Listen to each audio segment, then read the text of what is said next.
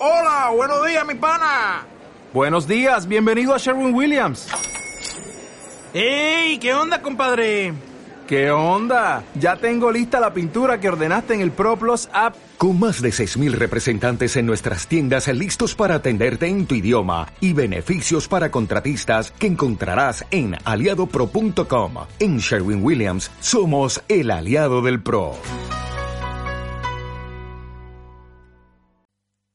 Desprendimiento de rutina. Como todos los días, Jaime abrió el diccionario enciclopédico por la página 25 y buscó la palabra angustia. Siete acepciones. Aquella palabra tenía siete acepciones, y para ahondar en su angustia, en ninguna de ellas aparecía él como ejemplo.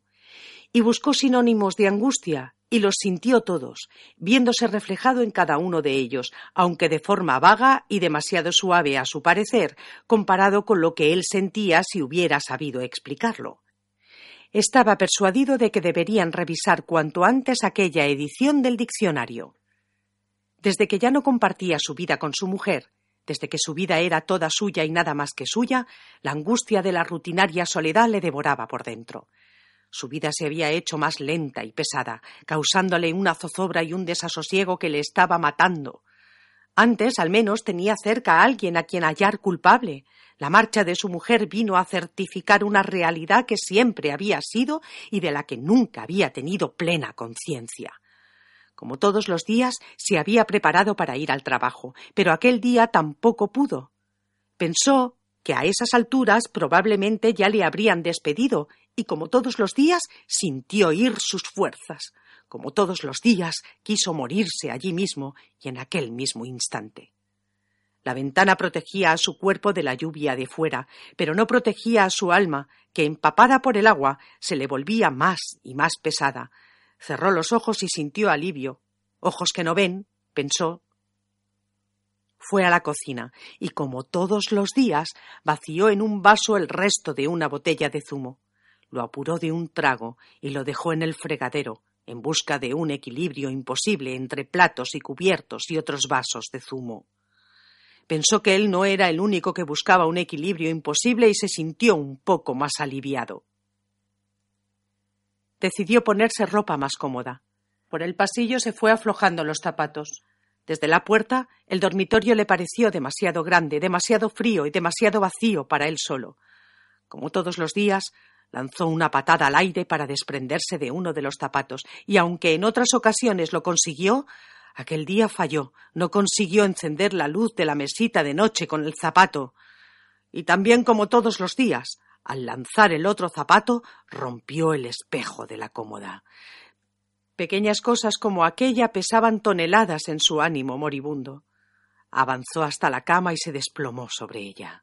Quiso perder el sentido y cerrar los ojos y no volver a abrirlos jamás.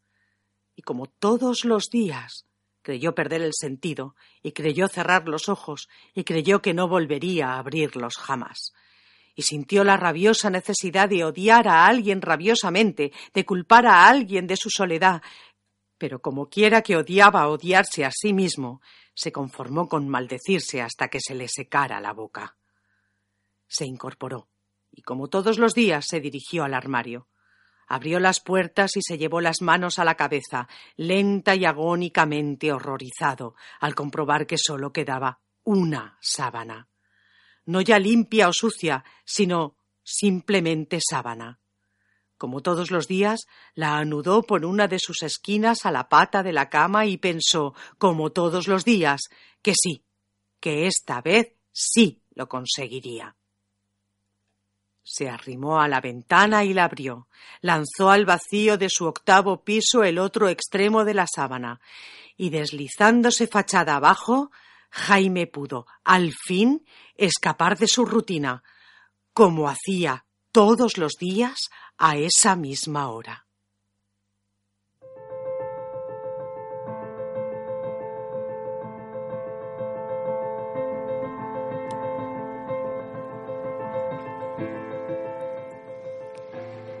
Muy buenas tardes, bienvenidas, bienvenidos a un nuevo programa de Al otro lado del libro.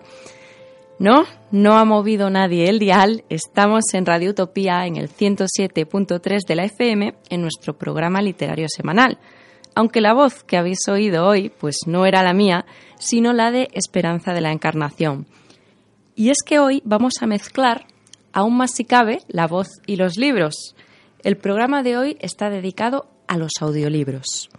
Y eso es precisamente pues lo que hemos escuchado hace unos minutos un audiolibro, o mejor dicho, un audiorelato, en este caso, de Víctor Sanz, narrado por Esperanza de la Encarnación, que se encuentra con nosotros en el estudio. Buenas tardes, Esperanza. Buenas tardes, Susana. ¿Qué tal? Encantada.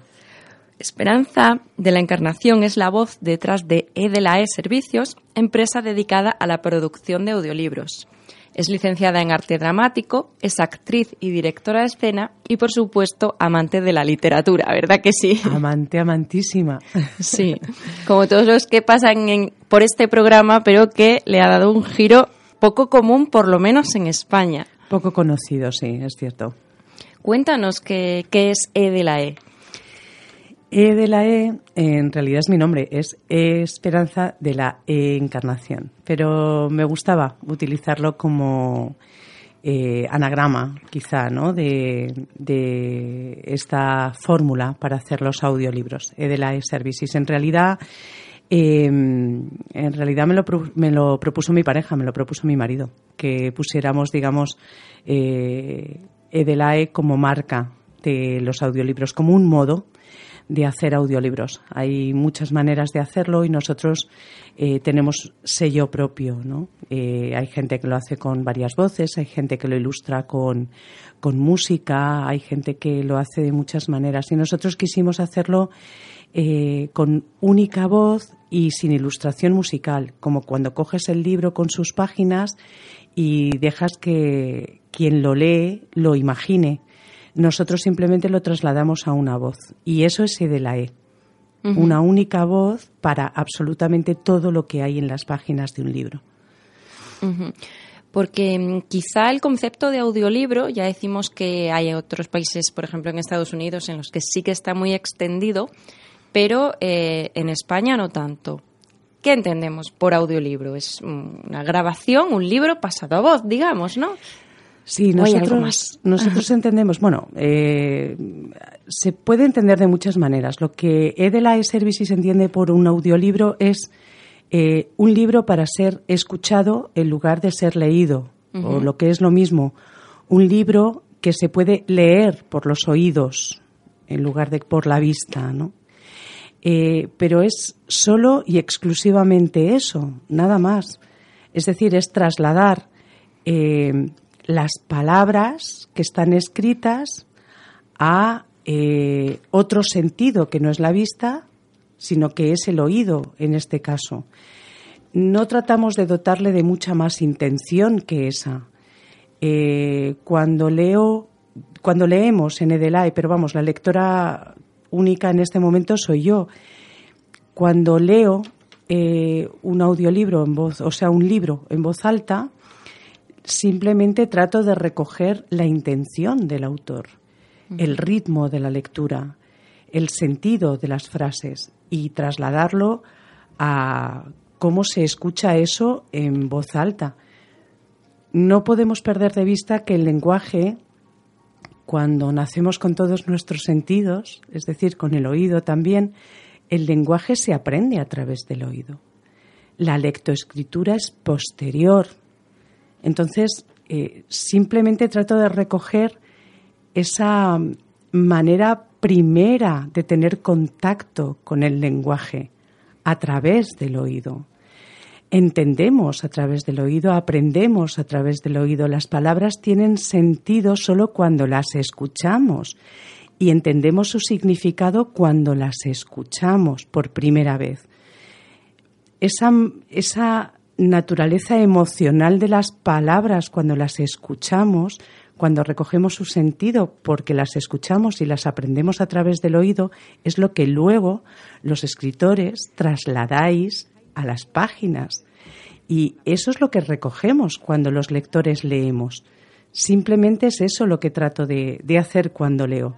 Volver a recoger ese sentido emocional de las palabras al ser escuchadas y volverlas a poner en un en voz alta, nada más. Eso es lo que entiende Delae cuando hace audiolibros, ¿no? Sí. Bueno, yo te iba a preguntar por las ventajas, pero es que lo has dicho también que no te voy, no te voy a preguntar más. Pero, pero sí hay una cosa que, que yo venía dando vueltas conforme hablabas. Em, nos quejamos mucho de que se lee cada vez menos. ¿Qué, ¿Qué, papel podría jugar el audiolibro en esto? A ver, leemos cada vez menos por muchas razones. Hay muchísimos más estímulos que hace 20, 30, 40 años, ¿no? Hay estímulos televisivos, hay estímulos de juegos, hay muchos más estímulos que antes. Antes eh, lo primero que teníamos en las casas eran libros. Antes me refiero a lo mejor a hace un siglo. Sí. Eh, teníamos solamente libros y se iba al teatro para poder divertirse. Luego aparece la radio, luego aparece la televisión, luego aparecen muchísimos más estímulos, ¿no?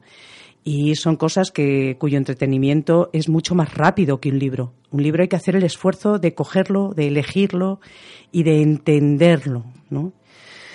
Eh, pero además hay una desventaja muy grande con respecto a todas las demás cosas, y es que tenemos muy poco tiempo, pasamos mucho tiempo en, los, en el transporte, en el coche, pasamos mucho tiempo haciendo deporte, pasamos mucho tiempo eh, ordenando la casa porque tenemos tan poco tiempo que cuando estamos en casa tenemos que ordenarla. ¿no?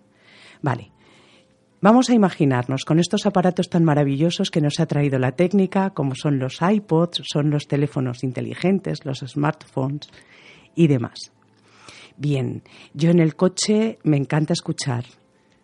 Escuchemos un audiolibro en el coche escuchemos con nuestros iPods en el metro, en el autobús, en el tren, en tantas, tantas horas y tantas horas que pasamos en los transportes, en lugar de escuchar solo música, que también a mí me encanta la música y la escucho, pero mm, eh, variemos música, audiolibro, audiolibro, música, o cuando salimos a hacer deporte, cuando vamos a hacer running, esta cosa tan maravillosa que es correr, ¿no? Franear, pues pongámonos de vez en cuando un audiolibro. Fíjate qué cosa tan curiosa. Nos podemos leer Frankenstein en tres tardes que salgamos a correr. Fortunata y Jacinta en cinco viajes de coches. Fortunata y Jacinta que es un libro tremendamente enorme, grandísimo, que tendríamos que estar muchas horas sentadas con un libro muy pesado en las manos. Sin embargo, ahora, en diez días que salgamos a correr, además de fortalecer nuestros músculos, vamos a encontrarnos con un Galdós maravilloso que escribe estupendamente y con una historia fantástica que de otra manera seguramente no podríamos, porque no tenemos tiempo, no por otra cosa. Y podemos leerlo. Mientras hacemos las tareas de casa, hmm. mientras limpiamos el polvo, mientras ordenamos el armario, mientras ponemos en orden nuestros apuntes, mientras terminamos de recoger la ropa o plancharla, ¿por qué no? Vamos a leer eh, un libro de autoayuda un, cualquier eh, cosa que en otros momentos quizá no tenemos el tiempo de sentarnos a leer o meternos en la cama a leer y quedarnos dormidos. En ese momento de actividad física, que estamos dándole endorfinas fuertes a nuestro cuerpo, vamos a dárnoslas también a nuestro cerebro con un buen libro. Tiene muchas ventajas el audiolibro en este momento, muchas, para este momento de, de, muy poco tiempo o de mucha pérdida de tiempo conduciendo o en otros momentos muertos. ¿no? Esos atascos tan terribles, terribles ¿no? Aquí en Madrid, que yo no me acostumbro. Que además, además mucho más a menos con, con claro, literatura. Y fíjate, hay, hay libros que, que nos pueden poner de muy buen humor en esos momentos. Sí. Me imagino perfectamente, y a lo mejor hay que pedirle los derechos, eh, sin noticias de GURB, en audiolibro. Sí. Me lo puedo pasar fenomenal escuchándolo. ¿no? Incluso podemos evitar algún conato de agresividad. Tenlo por seguro. Tenlo por seguro. Algún insulto que no venga a cuento. En fin. claro, claro, con Mendoza, imagínate. Sí. ¿no? De, escuchar los libros de Mendoza en, en, en estos Desde atascos. eh, Nos lo podemos pasar muy bien. Nos sí. sacaría más de una sonrisa, sí, en lugar de, de otras cosas. Pues sí, la verdad que agarrar a un libro es, es ese momento tan deseado del día que a veces no, somos capaces de, llegar a él o llegamos ya extenuados Efectivamente. a la hora de dormir, ¿no? Efectivamente. Y yo muchas veces estoy deseando llegar a la cama ese momento y ya estoy tan cansada que, me da para muy pocas páginas. A la tercera página, si llegamos, estamos dormidos o tenemos que volver sobre las páginas que leímos ayer, ¿no?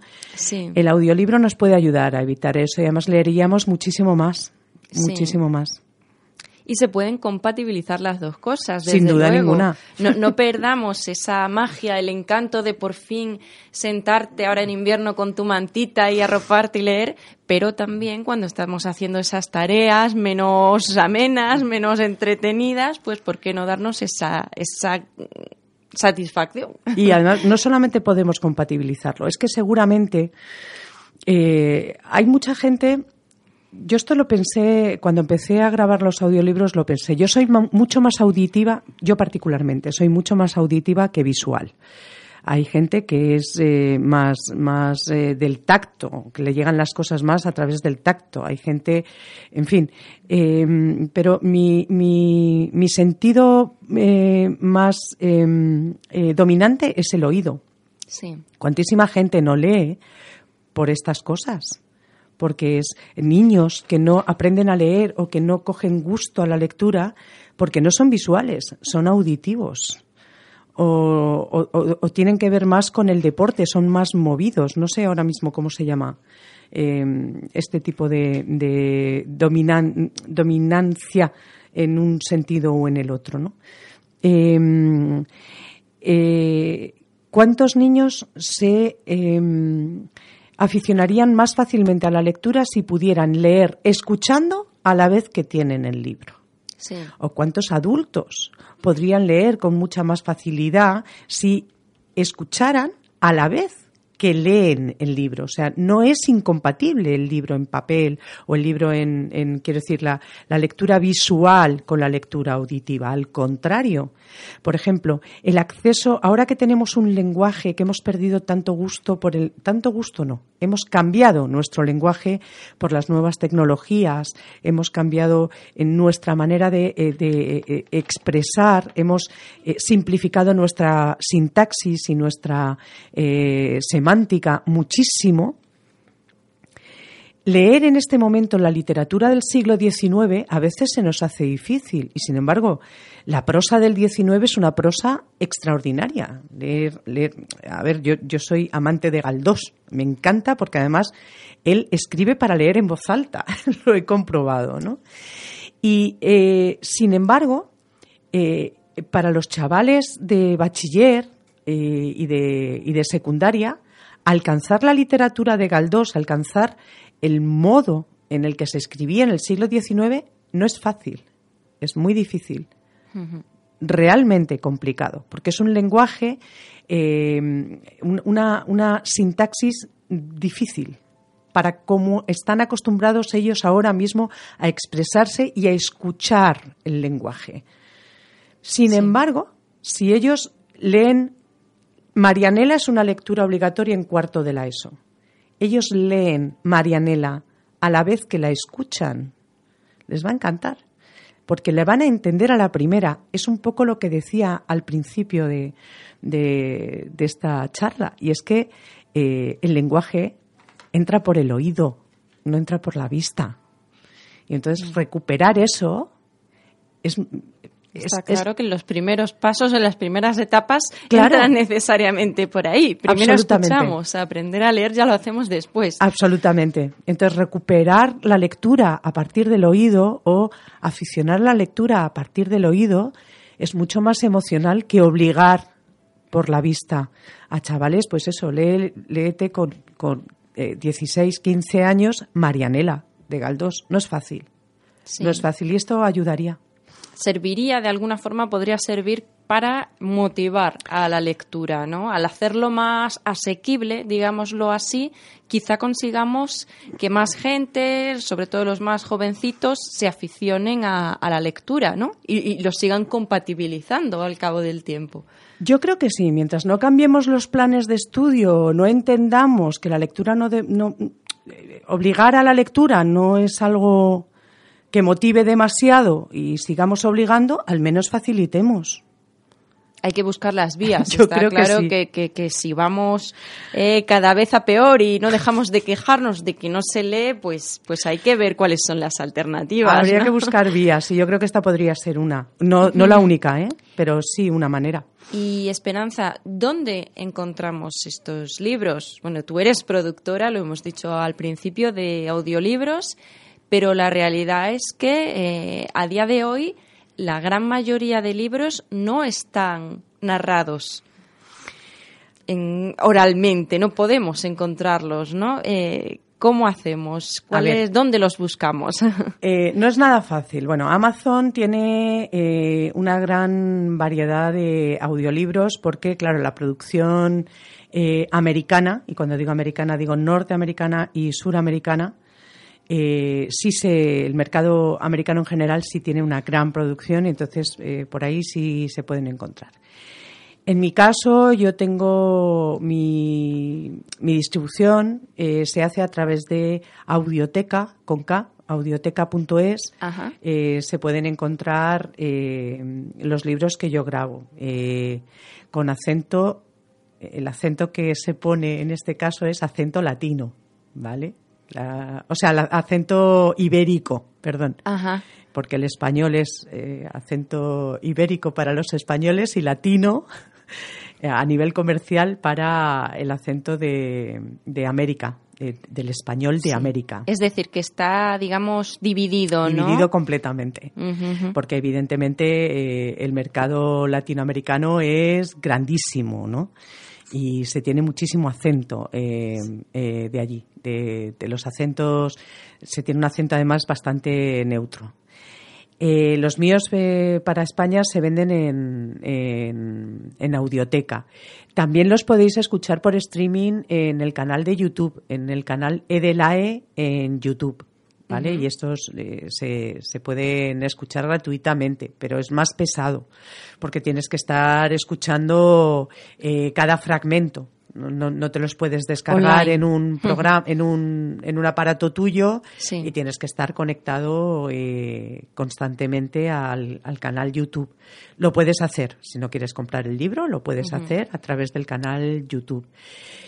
En caso de otros audiolibros y otros títulos, em, tienes que navegar por red. Yo ahora mismo no sé muy bien qué otras productoras hay. Sé que hay algunas. Eh, hay una que se llama Lua. Mm, Luado. No me acuerdo ahora mismo. el nombre es de un antiguo compañero que también está, está grabando y está subiendo a red, pero no sé muy bien cómo distribuye, francamente.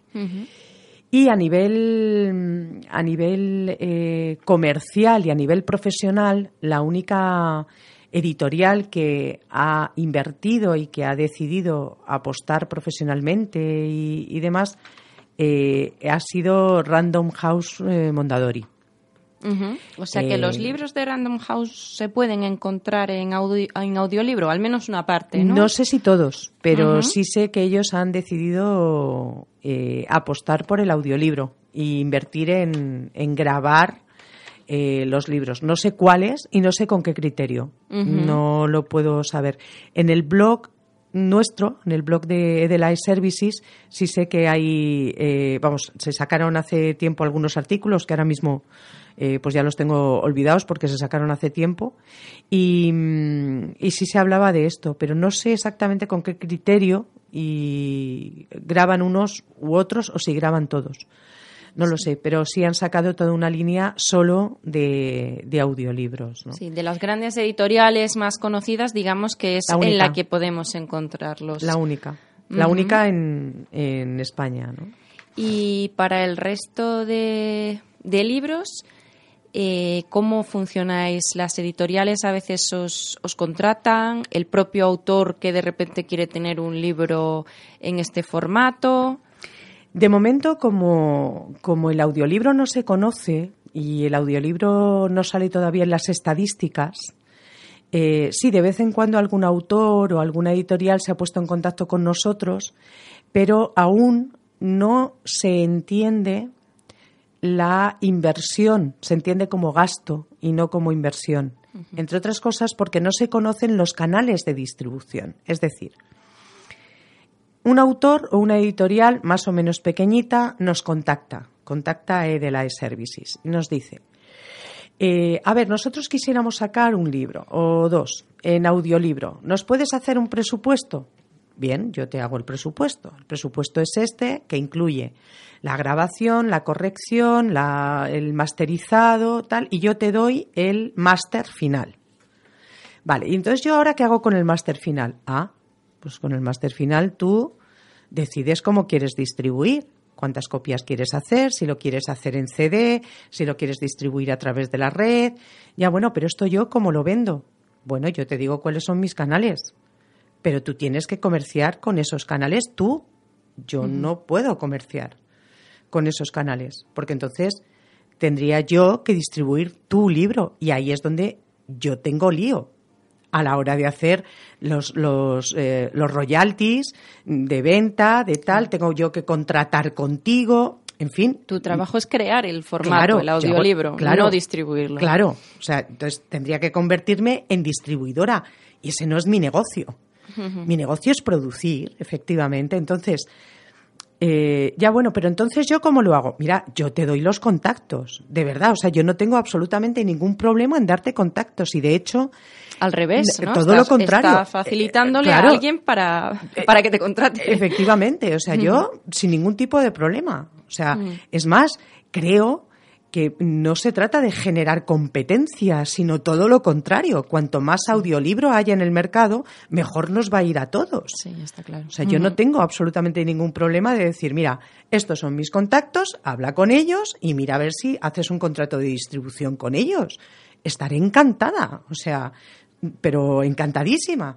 Queremos audiolibros en el mercado todos los que haga falta. Si la, yo, yo no voy a dejar de hacer audiolibros porque tú hagas audiolibros, todo lo contrario.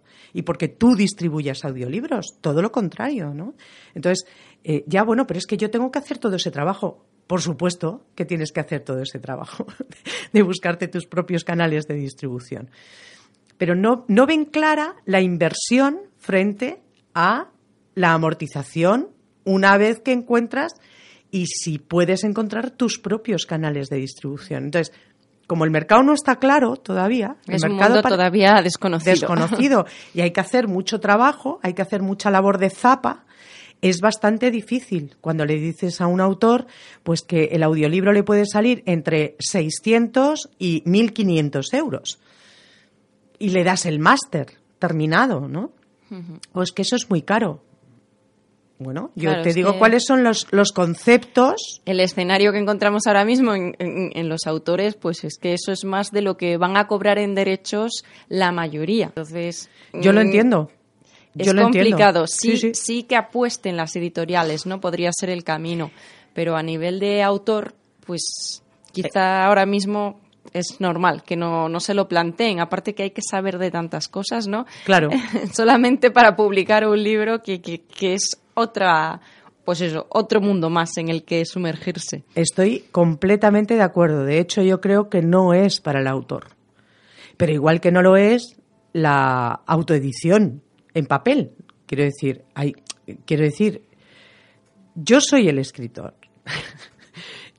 Ahora tú edita. Hmm. ¿No? Ahora tú arriesgate con mi libro y edita. Pues esto es lo mismo arriesgate con mi audiolibro y audioedita, hmm. ¿no? Quiero decir, yo lo haría siempre y cuando tuviera la posibilidad de hacerlo. Tampoco lo tengo. Por, por eso soy productora y no audioeditora. Claro. Claro. Cada uno tiene que tener su papel. Efectivamente.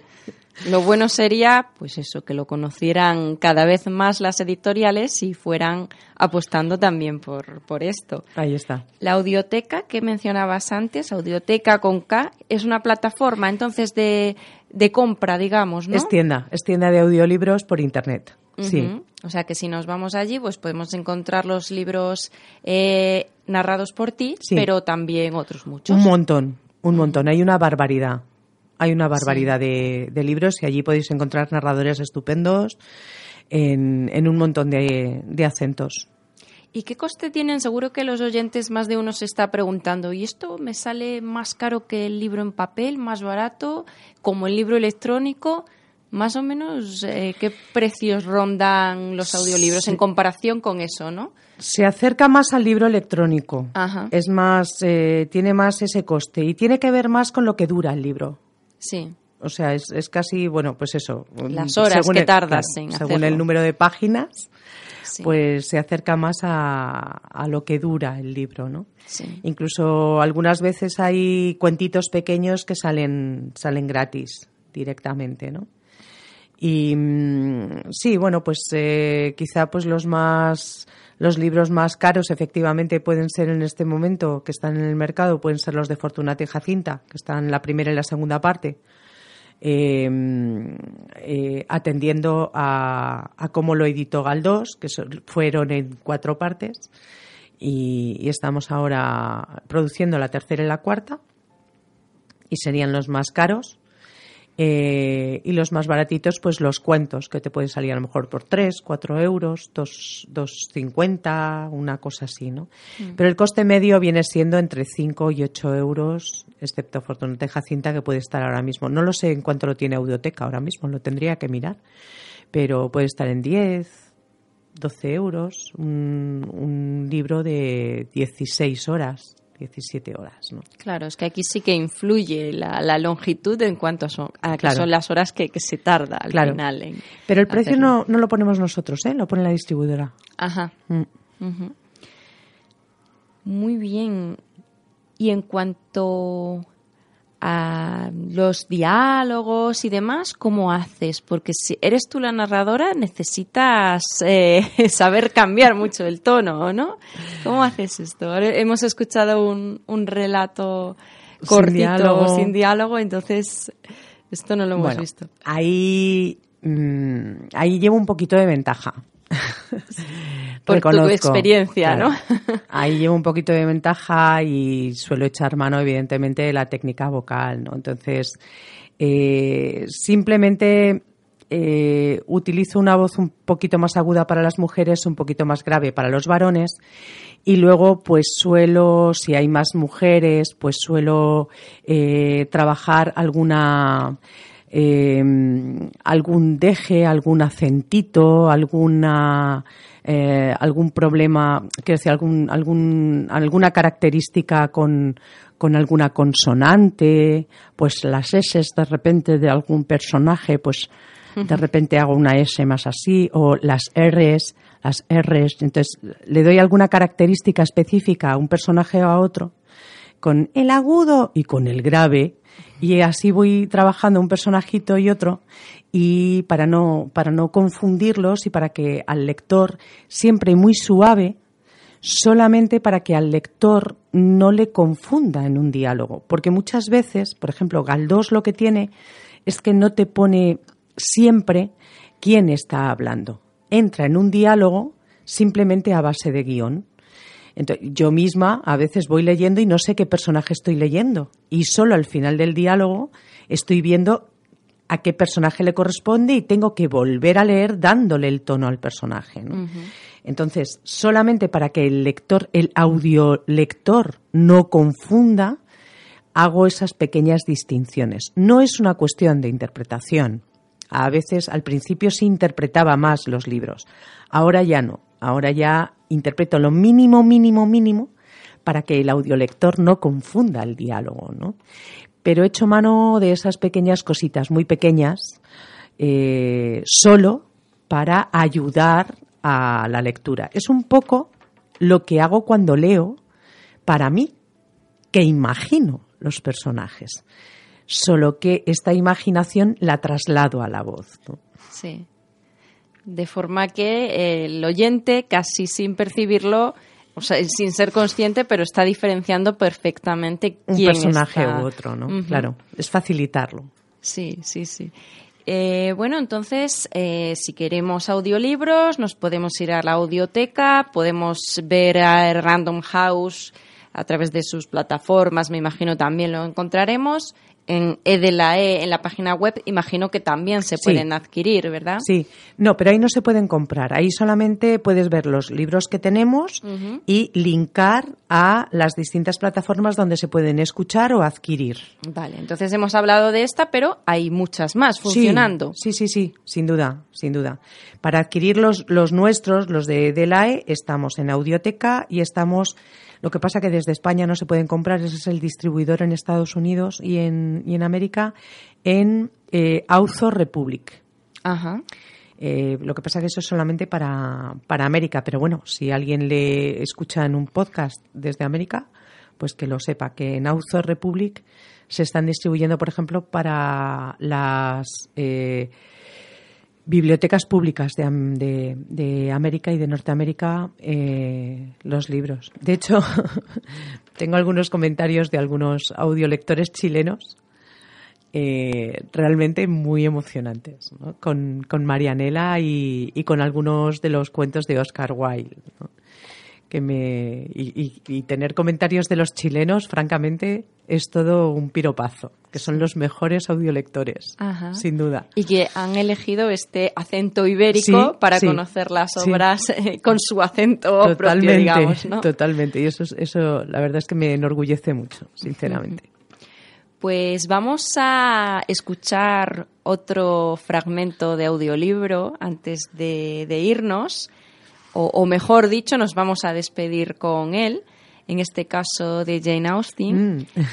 Pero antes siempre eh, pido a todos los invitados que nos recomienden un libro. O pues en tu caso, recomiéndanos un audiolibro y bueno, en este caso, sea narrado por ti o no, alguno que te guste especialmente y que recomiendes. Bueno, pues si nunca habéis escuchado un audiolibro, empezad por este, que os vais a enganchar.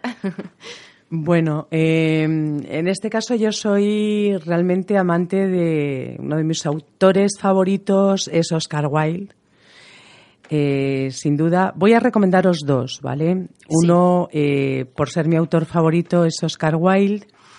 Y de Oscar Wilde tenéis em, El pescador y su alma, que es uno de sus cuentos, quizá uno de los más desconocidos y que tiene unos niveles de lectura extraordinarios, desde, desde bueno, un primer nivel de lectura eh, plano absolutamente, de cuento propiamente, hasta eh, tercer y, y cuarto nivel de lectura metafórico, preciosísimo, que a mí me, me, gusta especialmente. Y este sí os tengo que decir que es un libro que está realmente muy interpretado, precisamente porque es un, uno de los que a mí me gusta muchísimo y que en su momento además adaptaré al teatro. Eh, y digo que os voy a recomendar dos porque este es un libro que eh, su idioma original es el inglés y está traducido. Eh, se ha tomado una traducción libre y libre de derechos, quiero decir, y mm, os lo recomiendo por ser, ya os digo, uno de mis autores favoritos, por no, ser, por no decir el más. Y eh, de idioma español, de, en lengua española, en mi lengua, sin duda Galdós y sin duda Marianela. Que este sí que sé que lo podemos este, encontrar en Edelae. Sí, sí, sí. No, y el otro también, ¿eh? Los dos, sí, sí, sí. Los dos los podemos encontrar en, en. Y Marianela, eh, porque la prosa de Galdós es verdaderamente extraordinaria, aunque cualquiera de los que tengo de, de, los que hay eh, de Galdós, mm, no os recomiendo Fortuna Jacinta hasta que no estén terminados y subidos las otras dos partes. Eh, que si queréis también, pero vamos, Marianela porque está completo, porque es un libro que se escucha en muy poquito tiempo y porque en, nada, en no sé lo que dura exactamente, pero yo creo que son como 12 horas, una cosa así, eh, o no, no creo que lleguen unas 9 horas. Esto en cuatro atascos, os lo habéis leído, y es verdaderamente eh, una historia tierna, maravillosa y con una prosa mm, verdaderamente extrema y que hay que recuperar ese lenguaje de, de Galdós. Esas son mis dos recomendaciones de audiolibros.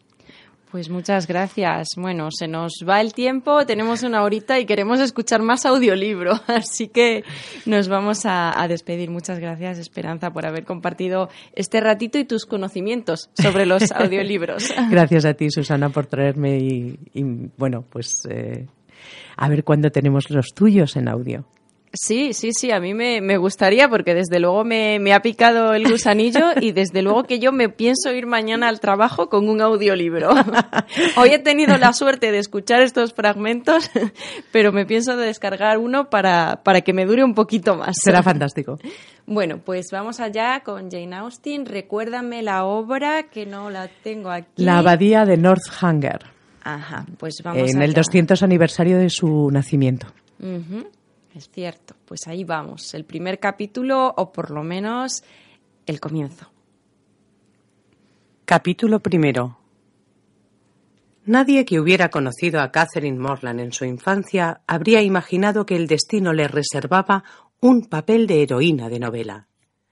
Ni su posición social, ni el carácter de sus padres, ni siquiera la personalidad de la niña favorecían tal suposición. Mr. Morland era un hombre de vida ordenada, clérigo y dueño de una pequeña fortuna que, unida a los dos excelentes beneficios que en virtud de su profesión usufructuaba, le daban para vivir holgadamente. Su nombre era Richard. Jamás pudo jactarse de ser bien parecido y no se mostró en su vida partidario de tener sujetas a sus hijas. La madre de Catherine era una mujer de buen sentido, carácter afable y una salud a toda prueba. Fruto del matrimonio nacieron, en primer lugar, tres hijos varones, luego Catherine, y lejos de fallecer la madre al advenimiento de ésta, dejándola huérfana, como habría correspondido tratándose de la protagonista de una novela, Mrs. Morland siguió disfrutando de una salud excelente, lo que le permitió a su debido tiempo dar a luz seis hijos más. Los Morland siempre fueron considerados una familia admirable, ninguno de cuyos miembros tenía defecto físico alguno. Sin embargo, todos carecían del don de la belleza, en particular y durante los primeros años de su vida, Catherine, que además de ser excesivamente delgada, tenía el cutis pálido, el cabello lacio y facciones inexpresivas. Tampoco mostró la niña un desarrollo mental superlativo. Le gustaban más los juegos de chico que los de chica, prefiriendo el cricket no solo a las muñecas, sino a otras diversiones propias de la infancia, como cuidar un lirón o un canario y regar las flores.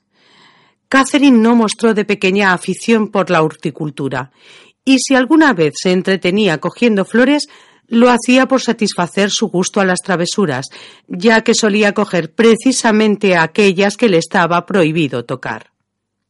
Esto en cuanto a las tendencias de Catherine. De sus habilidades solo puedo decir que jamás aprendió nada que no se le enseñara y que muchas veces se mostró desaplicada y en ocasiones torpe. A su madre le llevó tres meses de esfuerzo continuado enseñarle a recitar la petición de un mendigo. E incluso su hermana Sally lo aprendió antes que ella. Y no es que fuera corta de entendimiento, la fábula de la liebre y sus amigos se la aprendió con tanta rapidez como pudieran haberlo hecho otras niñas. Pero en lo que a estudios se refería, se empeñaba en seguir los impulsos de su capricho.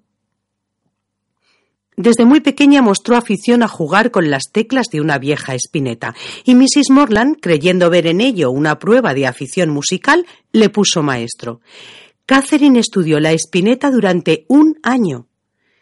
Pero como en ese tiempo no se logró más que despertar en ella una aversión inconfundible por la música, su madre, deseosa siempre de evitar contrariedades a su hija, decidió despedir al maestro. Tampoco se caracterizó Catherine por sus dotes para el dibujo, lo cual era extraño, ya que siempre que encontraba un trozo de papel se entretenía en reproducir a su manera casas, árboles, gallinas y pollos. Su padre la enseñó todo lo que supo de aritmética, su madre la caligrafía y algunas nociones de francés. En dichos conocimientos demostró Catherine la misma falta de interés que en todos los demás que sus padres desearon inculcarle. Sin embargo, y a pesar de su pereza, la niña no era mala, ni tenía un carácter ingrato. Tampoco era terca, ni amiga de reñir con sus hermanos, mostrándose muy rara vez tiránica con los más pequeños. Por lo demás, hay que reconocer que era ruidosa y hasta si cabe un poco salvaje.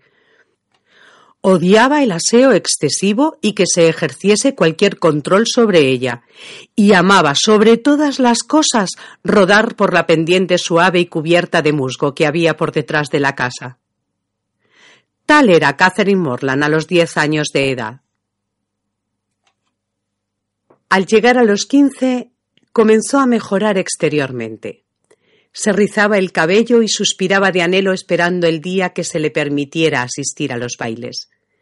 Se le embelleció el cutis, sus facciones se hicieron más finas, la expresión de sus ojos más animada, y su figura adquirió mayor prestancia. Su inclinación al desorden se convirtió en afición a la frivolidad, y lentamente su desaliño dio paso a la elegancia. Hasta tal punto se hizo evidente el cambio que en ella se operaba que en más de una ocasión sus padres se permitieron hacer observaciones acerca de la mejoría que en el porte y el aspecto exterior de su hija se advertía. Catherine está mucho más guapa que antes, decían de vez en cuando. Y estas palabras colmaban de alegría a la chica, pues para la mujer que hasta los quince años ha pasado por fea, el ser casi guapa es tanto como para la siempre bella ser profunda y sinceramente admirada. Mrs. Morland era una madre ejemplar, y como tal deseaba que sus hijas fueran lo que debieran ser. Pero estaba tan ocupada en dar a luz y criar y cuidar a sus hijos más pequeños que el tiempo que podía dedicar a los mayores era más bien escaso. Ello explica el que Catherine, de cuya educación no se preocuparon seriamente sus padres, prefiriese a los catorce años jugar por el campo y montar a caballo antes que leer libros instructivos. En cambio, siempre tenía a mano aquellos que trataban única y exclusivamente de asuntos ligeros y cuyo objeto no era otro que servir de pasatiempo. Felizmente para ella, a partir de los quince años empezó a aficionarse a lecturas serias, que al tiempo que ilustraban su inteligencia, le procuraban citas literarias tan oportunas como útiles para quien estaba destinada a una vida de vicisitudes y peripecias. De las obras de Pope aprendió a censurar a los que llevan puesto siempre el disfraz de la pena. De las de Gray que más de una flor nace y florece sin ser vista, perfumando pródigamente el aire del desierto de las de Thompson, que es grato el deber de enseñar a brotar las ideas nuevas. De las de Shakespeare adquirió prolija e interesante información, y entre otras cosas la de que pequeñeces ligeras como el aire son para el celoso confirmación plena, pruebas tan irrefutables como las sagradas escrituras. Y que el pobre insecto que pisamos siente al morir un dolor tan intenso como el que pueda experimentar un gigante. Finalmente se enteró de que la joven enamorada se asemeja a la imagen de la paciencia que desde un monumento sonríe al dolor. La educación de Catherine se había perfeccionado, como se ve, de manera notable. Y si bien jamás llegó a escribir un soneto ni a entusiasmar a un auditorio con una composición original, nunca dejó de leer los trabajos literarios y poéticos de sus amigas, ni de aplaudir con entusiasmo y sin demostrar fatiga las pruebas del talento musical de sus íntimas. En lo que menos logró imponerse Catherine fue en el dibujo. Ni siquiera consiguió aprender a manejar el lápiz, ni siquiera para plasmar en el papel el perfil de su amado. A decir verdad, en este terreno no alcanzó tanta perfección como su porvenir heroico romántico exigía. Claro que por el momento, y no teniendo amado a quien retratar, no se daba cuenta de que carecía de esa habilidad. Porque Catherine había cumplido diecisiete años sin que hombre alguno hubiera logrado despertar su corazón del letargo infantil, ni inspirado una sola pasión, ni excitado la admiración más pasajera y moderada todo lo cual era muy extraño. Sin embargo, cualquier cosa, por incomprensible que nos parezca, tiene explicación si se indagan las causas que la originan. Y la ausencia de amor en la vida de Catherine hasta los 17 años se comprenderá fácilmente si se considera que ninguna de las familias que conocía había traído al mundo un niño de origen desconocido. Detalle importantísimo, tratándose de la historia de una heroína. Tampoco vivía ningún aristócrata en la comarca, ni quiso la casualidad que Mr. Morland fuese nombrado tutor de un huérfano, ni que el mayor hacendado de los alrededores tuviese hijos varones. No obstante, cuando una joven nace para ser protagonista de una historia de amor, no puede oponerse a su destino la perversidad acumulada de unas cuantas familias. En el momento oportuno siempre surge algo que impulsa al héroe indispensable a cruzarse en su camino. Y en el caso de Catherine, un tal Mr. Allen, dueño de la propiedad más importante de Fullerton, el pueblo a que pertenecía la familia Morland, fue el instrumento elegido para tan alto fin. A dicho caballero le habían sido rentadas las aguas de Bath y su esposa, una dama muy corpulenta, pero de carácter excelente, comprendiendo sin duda que cuando una señorita de pueblo no tropieza con aventura alguna allí donde vive, debe salir a buscarlas en otro lugar, invitó a Catherine a que los acompañase. Accedieron gustosos a tal petición Mr. y Mrs. Morland, y la vida para Catherine se trocó desde aquel momento en una esperanza bella y atrayente.